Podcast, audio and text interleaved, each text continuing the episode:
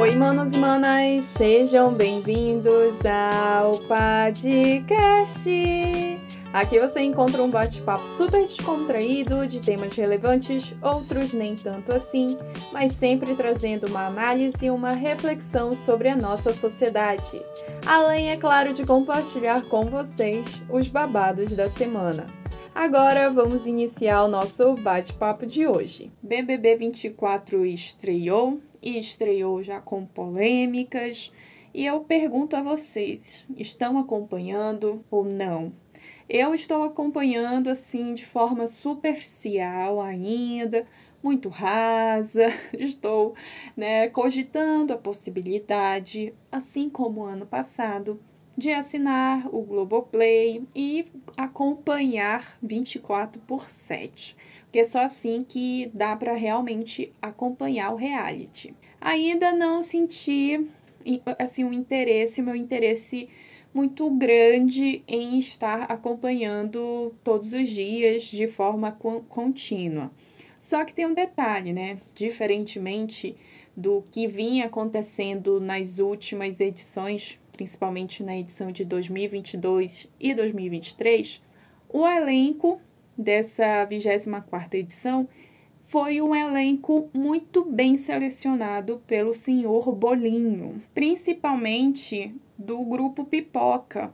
São pessoas que estão ali dispostas a jogar o jogo, né? estão dispostas a fazerem todas as provas, a ganhar os prêmios, não apenas o prêmio final, mas ir alcançando todos os objetivos ao longo do reality. Algo que, gente, ai, deprimente. Hum. Lembrar que nas últimas edições o povo não queria participar da prova do líder, da prova do anjo. Quem não lembra, DG ganhando a prova do líder, ganhando um carro e o semblante do cara de derrota. Ai, que triste triste fim do Big Brother, mas aparentemente, a princípio, uh, o elenco foi bem selecionado, a galera está ali disposta a ganhar nem que seja um realzinho. A grande esmagadora maioria dos pipocas estão com o nome no Serasa, ou seja, vão se dedicar 100% ao game. O mesmo vale para o camarote, apesar de ter ali a galera mais, né, tipo Yasmin Brunel, Vanessa Camargo, né, uma galera bem de vida, mas dá para ver que a galera está disposta a jogar o jogo, pelo menos nesse, nesse início do reality. Como eu disse, a estreia já trouxe muitas polêmicas. Uma dessas polêmicas envolveu um dos participantes que já até pegou o beco, ainda bem, porque o cara era extremamente problemático, tinha falas super machistas, capacitistas, enfim. Para mim isso não é entretenimento. Eu gosto de ver treta, gente. Sim, gosto de ver treta. Mas é uma treta tipo por cama, por comida. Quando o negócio evolui para algo mais, que assim já começa a ser levado para o lado criminal, eu, né, criminoso, acho não acho legal. Isso para mim já não é não é entretenimento. Ainda bem que o cara pegou o beco, só que a, polêmica da estreia, deixa eu, gente, a polêmica da estreia é maravilhosa. Os padrões, né? A galera padrão sabe? Padrão de beleza. É, é porque assim, deixa eu contextualizar. Teve uma dinâmica. Primeiro, essa dinâmica se iniciou no domingo, antes da estreia do reality, com o público. O público tinha ali é, 14 participantes, 7 mulheres e 7 homens, e o público deveria escolher entre esses 14, né, selecionar um homem e uma mulher para colocar na casa. O público elegeu, inclusive, elegeu não, né? Escolheu é, uma manauara, que é a Isabelle Nogueira, que é cunhamporanga do Boi Garantido, e ela está na casa junto com outro participante que, se eu não me engano, gente, tá meio difícil de é, decorar os nomes da, dos participantes, porque tem 26, agora 25 participantes. E como eu não estou acompanhando de forma assídua, tá um pouco difícil de eu lembrar os nomes. Mas, se eu não me engano, é, foi a Isabelle e o Caio que foram escolhidos pelo público, inclusive Isabelle, a Manauara, foi, teve mais de 2 milhões de votos. Então, isso foi sensacional, uma baita representatividade para nossa região, para o nosso estado. Além disso, também tem duas paraenses lá no reality. Então, assim, região norte, ah, aparentemente bem representada, né? Vamos, vamos continuar acompanhando. E depois da estreia, né, passada aí a, essa primeira dinâmica com o público, entrou a segunda dinâmica, a segunda parte, né, que era com os participantes já, né, o do que já estavam dentro da casa, que eram um total de 18, sendo 12 pipocas e os seis camarotes.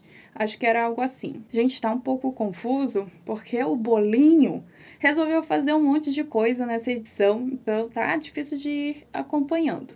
Mas enfim, teve essa dinâmica na segunda-feira com os participantes dentro da casa, onde eles deveriam selecionar mais seis participantes para entrar na casa, sendo eles três mulheres e três homens. E assim eles fizeram. Só que assim, a polêmica, ai, maravilhosa. A polêmica aconteceu porque os participantes da casa eles decidiram escolher pessoas completamente fora dos padrões de beleza ditados aí pela indústria da moda e da beleza. Enfim, esses padrões né, que regem a nossa sociedade. E isso causou uma certa, um certo sentimento de revolta nas pessoas que são consideradas padrão. Inclusive, teve duas ex-participantes do reality, a Bárbara Reik, que foi da edição da Jade Picon, e a Natália Caçassola, Caçarola, nem sei o sobrenome dessa, ai gente, dessa ex-participante, mas enfim, era a Natália, eu até assisti a edição que ela participou, a Natália era super, ai gente, a Natália tinha uma mania maravilhosa de chamar a, a, a xereca dela de xereca dourada. Enfim, essas duas beldades, princesas, super padrão, mulheres brancas, loiras, dos olhos claros, se revoltaram porque os participantes dentro da casa escolheram pessoas fora do padrão. Não escolheram os caras super padrão, marombado e, sabe, esses caras padrões, padrão assim, de beleza. E também não escolheram as mulheres, deixaram que eram até duas mulheres brancas e loiras e tal.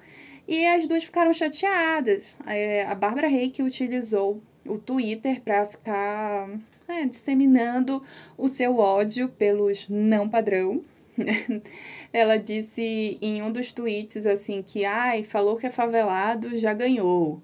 E aí a Natália foi para os stories dizer que, ai, nossa, que ficou muito nítido, que houve ali um preconceito contra as pessoas padrão, que um kikiki, um cococó. Gente, isso foi assim, ai, maravilhoso. As duas ex-participantes que querendo ou não, já haviam caído no esquecimento da esmagadora maioria da população brasileira, voltaram aos holofotes de uma forma muito negativa.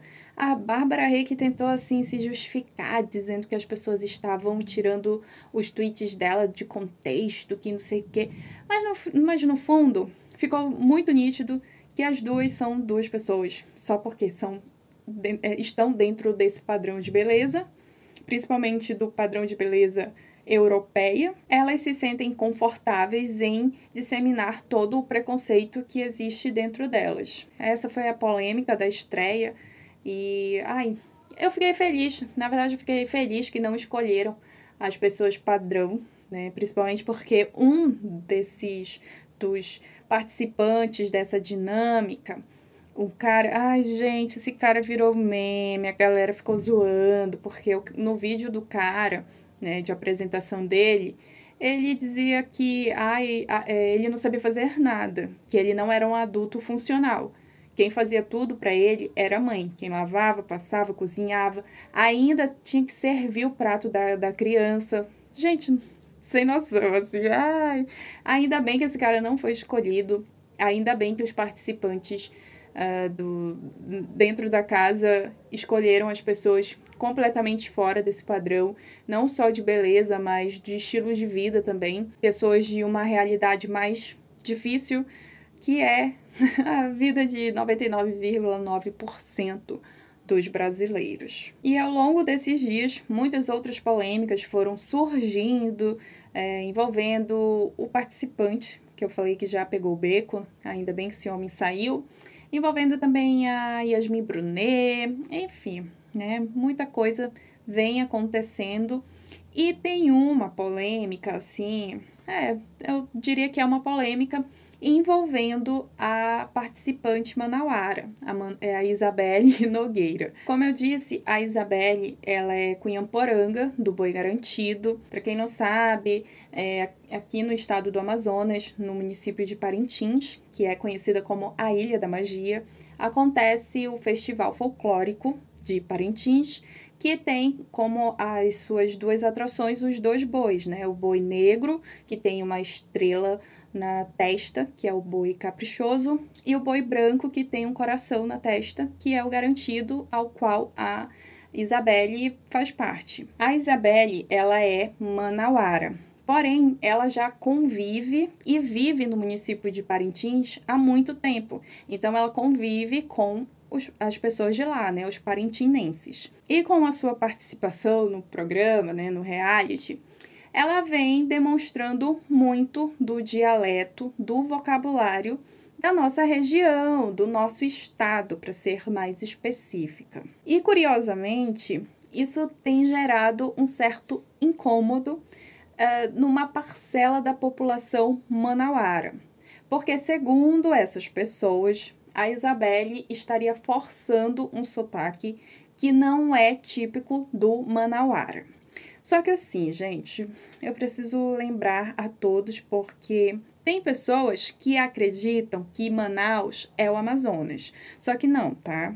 Manaus não é Amazonas. Manaus é Manaus e Amazonas é o estado que tem mais de 60 municípios e cada município tem ali a sua particularidade, incluindo o dialeto local, regional daquele município em específico. E eu não estou me referindo a pessoas fora daqui do estado ou fora aqui da região, porque acontece muito de, eh, de pessoas é, citarem Parintins. Ah, tem um festival folclórico lá em Parintins que fica em Manaus.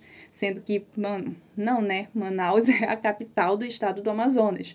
Parintins fica no estado do Amazonas, não em Manaus. Aula de geografia para quê, né?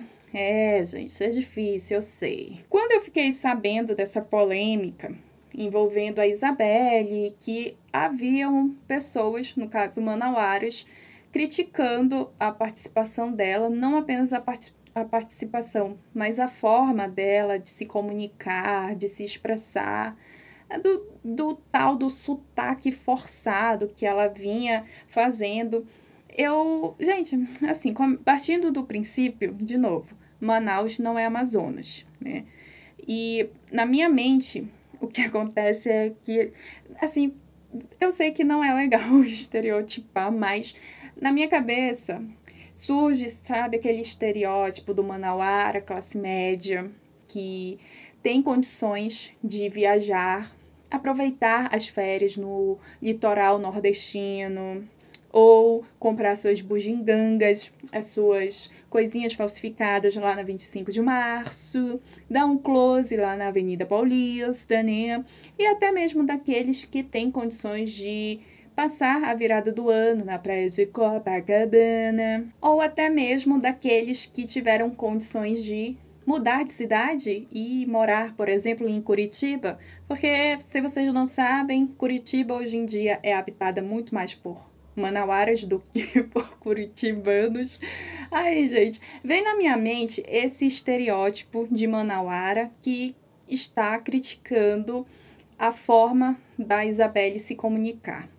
Eu, como uma amazonense do interior, nasci, vivi durante 12 anos da minha vida, né, os meus primeiros 12 anos no interior, no município de, Tona, de Tonantins, não, gente, de Tabatinga, a minha mãe, que é do município de Tonantins. E mesmo depois de 20 anos, 20 anos morando em Manaus, a minha mãe, por exemplo, ela não perdeu algumas expressões do dialeto do caboclo amazonense do interior. E sim, pasmem, olha só, eu vou furar a bolha do Manauara classe média que acha que a Isabelle está forçando um sotaque. Sim, o caboclo do interior, ele fala do jeitinho que a Isabelle fala lá dentro do reality.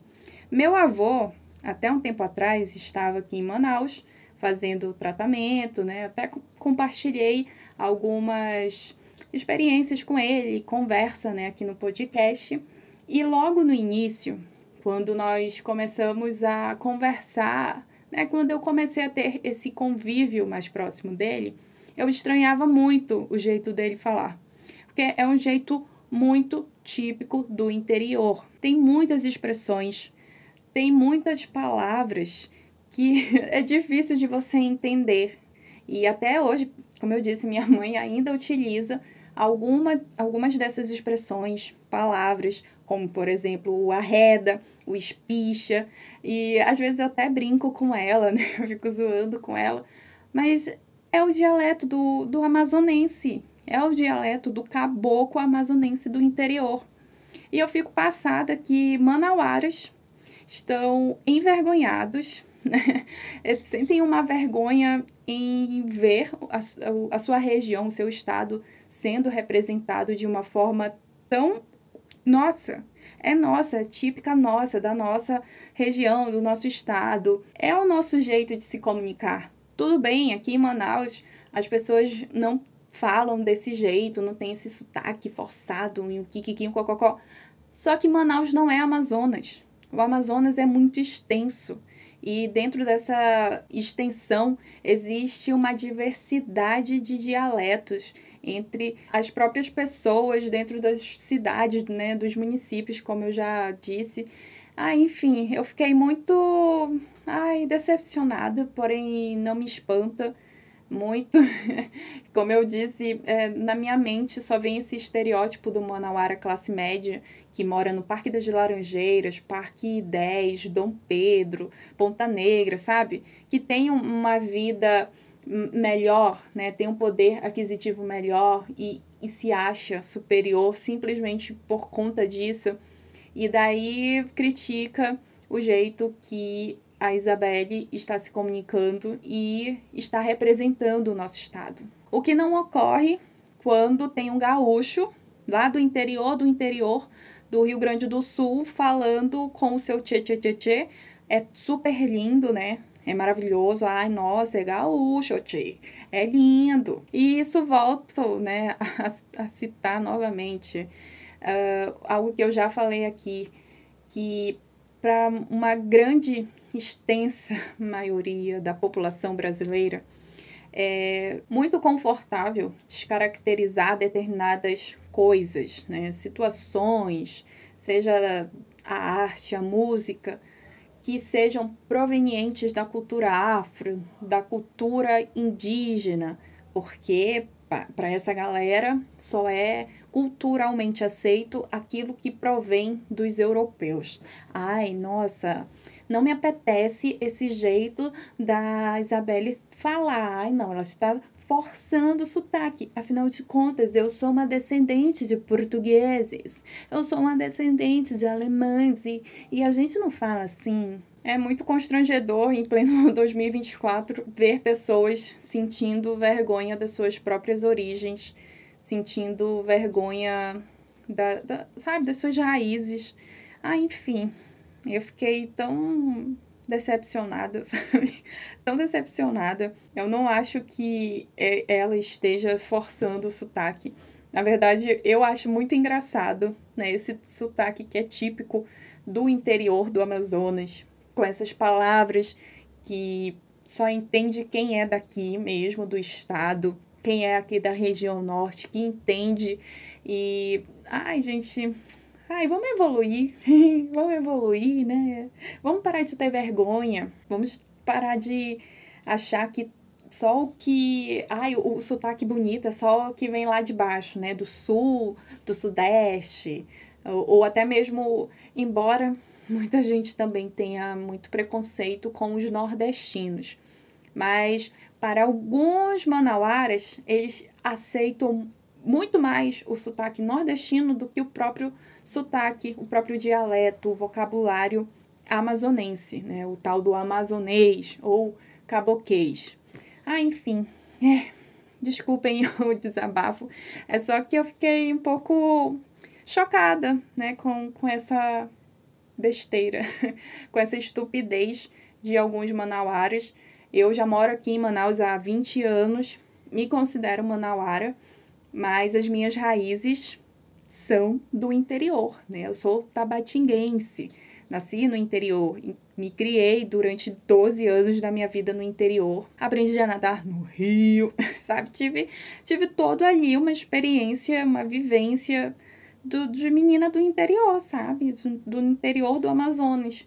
E quando eu vejo esse tipo de situação, ai, não sei, fico ai, decepcionada, sabe? Com o povo. É, gente, já é tão difícil de um nortista, de um amazonense se destacar no meio de tantos sulistas e sudestinos. E daí, quando acontece isso, ah, ah, o próprio povo não acolhe, não abraça. Não é à toa que Carlinhos Maia, um tempo atrás, eu nem curto muito o Carlinhos Maia, né? Não acompanho o trabalho dele, o conteúdo dele.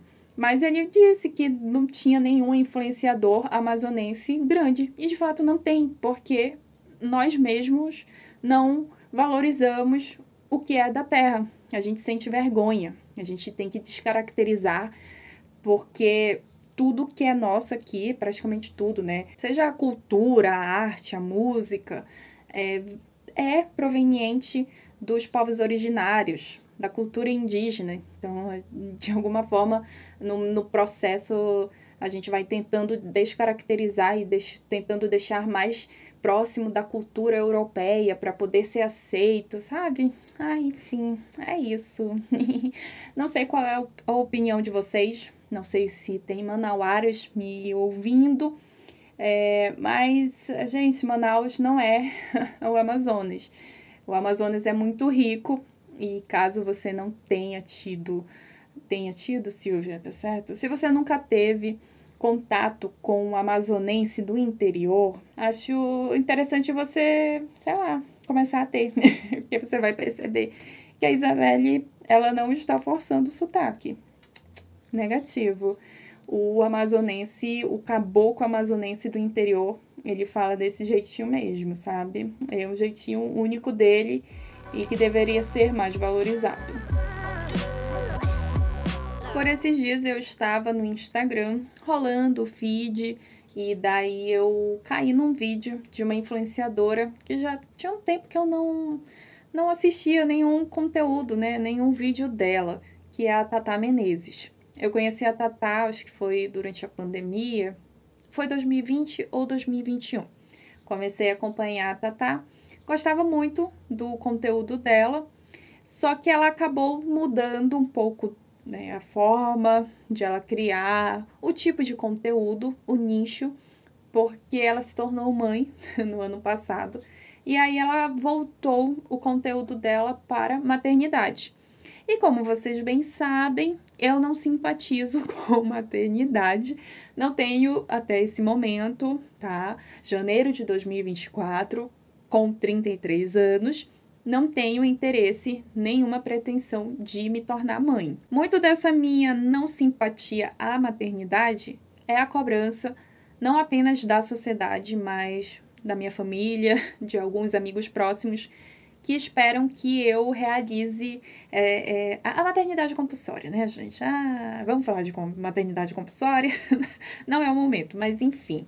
É, por conta disso, por ela ter mudado né, o, conteúdo dela, o tipo de conteúdo, eu parei de acompanhar mais, né? Nada contra, gente. Só parei, sabe? Não era o tipo de conteúdo de vídeo que, sei lá, me gerava-se interesse ou agregasse alguma coisa. Só que esse vídeo em questão que eu caí por acaso, ela estava falando sobre influenciadoras, mulheres, no caso, 30 mais. Onde será que estão essas mulheres? E aí eu me, me identifiquei com o vídeo dela, porque ela, ela abordou ali uma questão de que a gente se frustra, né? Todos nós, em algum momento da nossa vida, a gente acaba se frustrando e a gente desiste das coisas muito fácil, sabe? Nós aí, 30 mais, 35 mais. E ela estava se questionando, poxa, não, não tenho assim nenhuma referência é, de uma influenciadora 30, 30 mais, 35 mais nas plataformas. Quando você procura né, nessas, nas redes sociais, como Instagram e TikTok, os grandes influenciadores, é de uma geração mais nova, né? Da, da geração Z. São pessoas que estão ali entre 18 e 25 anos. Quando você para para ver os grandes perfis milionários, que tem 30, 40 milhões de seguidores a grande esmagadora maioria são de pessoas mais jovens. E com base nessas informações, a Tata se perguntou: onde estão as influenciadoras 30 mais 35 mais? Será que elas existem?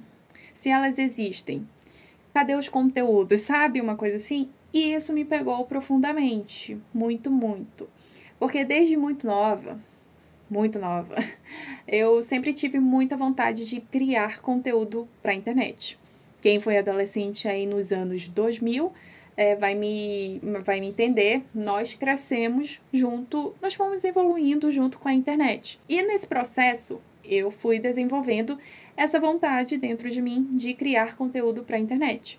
Eu comecei com. Eu tive um primeiro blog em 2011. Eu achava demais, ah, eu adorava o meu blog que se chamava Desamores em Série.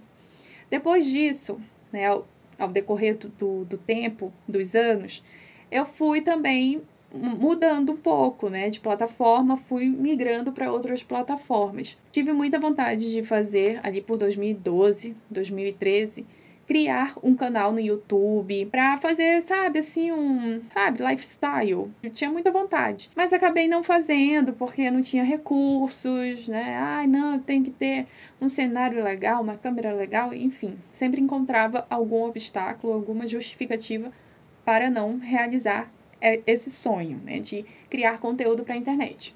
Quando foi por volta de 2014, eu voltei a ter blog. Eu tive blog entre 2014 e 2016, que foi o período da minha faculdade, e eu compartilhava lá na faculdade muitas coisas. Gente, começou a chover agora aqui. Eu espero que o, o ruído não atrapalhe. Mas voltando aqui ao raciocínio. Entre 2014 e 2016, eu tive blog onde eu compartilhava as as minha, a minha experiência na faculdade. Eu achava isso super legal. Quando, na verdade, agora eu tô lembrando, em 2015, influenciada por, por alguns amigos, um grupo de amigos, eu e o meu ex, nós criamos um canal, que era um canal de um, de um casal de players, sabe? De gamers. E não deu muito certo. Por quê? Como o, o canal era de um casal, só quem postava vídeo era eu. O, o outro ele não queria. E aí eu acabei desistindo, né? Eu desisti, me frustrei, acabei desistindo. Aí continuei focando só no meu blog, mas assim que eu terminei a faculdade em 2016, eu também me frustrei com o blog e cancelei. Parei de postar e foquei no Instagram, mas de uma forma muito superficial, sabe? Assim, meio subjetiva, era, não era. Ah, era uma coisa bem assim, ai, gente, não sei nem explicar. Até porque nesse período, em 2016, ainda estava se iniciando uh, esse processo de, de, do Instagram se tornar uma plataforma de influenciadores, sabe? algo assim, ainda estava nesse processo, né, migrando. Mas eh, dentro de mim sempre existiu essa vontade de criar conteúdo. E aí depois dos 30, que eu fiz 30 anos, eu pensei novamente em criar conteúdo para a internet, né?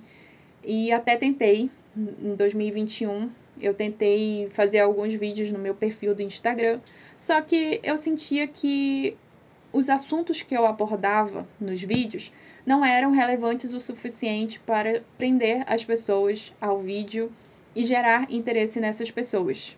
Pessoas essas que, em sua grande maioria, eram meus amigos. E óbvio que isso me frustrou muito, muito mais do que quando eu tive que desistir do canal com o meu ex, né? Que era algo que eu gostava de gravar gameplays. Também quando eu desisti do blog, quando eu me formei na faculdade, eu fiquei muito frustrada porque eu me sentia invalidada pelas pessoas que eu achei que iriam validar a, a minha proposta de trabalho, sabe? De projeto. E no fim, parei aqui no podcast. Aqui no podcast ainda estou insistindo. estou insistindo, gente. Estou insistindo porque ah, eu gosto. Eu gosto desse monólogo. Neste exato momento estou eu aqui no meu quarto, está caindo uma chuvinha e estou aqui nesse eterno monólogo, me perdendo um pouco no raciocínio, mas tudo bem, esse é o meu jeito e obrigada por você estar aí me ouvindo. Só que apesar de tudo isso, tem alguns momentos que eu me frustro. E eu, né, o vídeo da, da Tata me pegou justamente nesse ponto da frustração que nós, pessoas, mulheres, 30 a mais, sentimos. É, acredito que, não sei se todos, né? Todas as mulheres, as pessoas 30 a mais, não posso generalizar. Mas acredito que existe sim esse sentimento dentro de nós de irre irrelevância, de desinteresse, né? Uh, na hora de criar um conteúdo para a internet. Parece que o que nós temos para falar para compartilhar não é interessante o bastante para gerar enga engajamento e, e, tudo isso né, que as redes sociais exigem, impõem aos criadores de conteúdo. Em resumo, eu fiquei pensativa, refletindo a respeito disso, onde estão as grandes referências de pessoas, mulheres 30 mais, 35 mais, é, que deveriam estar criando conteúdo. Quando eu penso em mulheres 30 mais, influenciadoras, grandes, grandes, grandes, grandes, na minha mente, assim, agora, nesse momento, me vem somente o nome da Polly Oliveira. Gosto muito do, do conteúdo dela. É, fora isso, não sei quem mais, gente, criadora de conteúdo que eu, que eu siga e que tenha a minha idade ou seja mais velha são poucos nomes que vêm à mente, sabe? Eu não sei. Ah, eu não sei onde, por onde andam essas mulheres. Estão também frustradas, como eu? Será que já tentaram criar conteúdos, criar conteúdo para a internet e nesse processo acabaram desistindo, se frustrando? Ah, não sei, gente, né? Nós millennials somos muito problemáticos. a gente fala muito em saúde mental, muito difícil. No fim é isso, né? Fiquei assim pensativa e, e me e pensei muito nesse no meu processo, né, ao longo dos anos tentando criar conteúdo para internet e nunca encontrando o, o meu local adequado. Não o local adequado para mim, mas o local onde eu me sentisse à vontade e confortável, até encontrar o podcast. E eu gosto muito daqui, só que ainda assim o podcast acaba me frustrando em alguns momentos. Eu não sei, gente. Fiquei refletindo né, a respeito disso. E se você, mulher 30 a mais, que está me ouvindo, se você tem vontade de criar conteúdo para a internet, faça. Faça. Não, não pense. Só faça. A gente precisa, nós precisamos de, ma de mais referências que a gente não tem. E sendo muito honesta, eu me sinto muitas vezes deslocada, perdida, confusa. Ah, gente, é isso. Não sei. Tô, estou aqui refletindo, divagando. no, me perdi no raciocínio que eu queria concluir.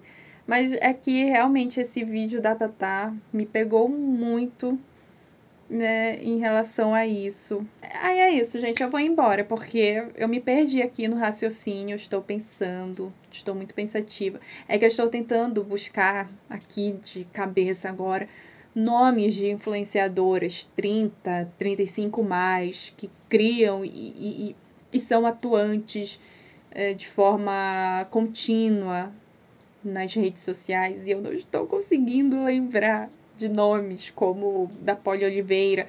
Tem a Alexandra Gurgel, acabei de lembrar da Alexandra Gurgel. Tem também a Marina Smith. Ai, a Marina, adoro o conteúdo da Marina. Tem sim. Tem, mas não são tão grandes quanto a galera mais jovem, né? A geração Z.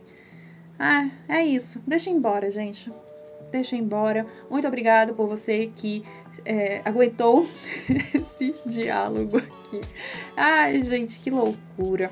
Vamos assistir BBB 24, vamos nos alienar um pouquinho e esquecer toda. Ai, gente, vamos esquecer os problemas, né? Vamos ver as polêmicas e enaltecer, enaltecer os nortistas, é, é, isso só vale até este momento, né? A gente vai que acontece alguma coisa. E é assim que eu vou embora. Muito obrigada. Já agradeci, né? Então a gente se vê na próxima semana. Um grande beijo e tchau!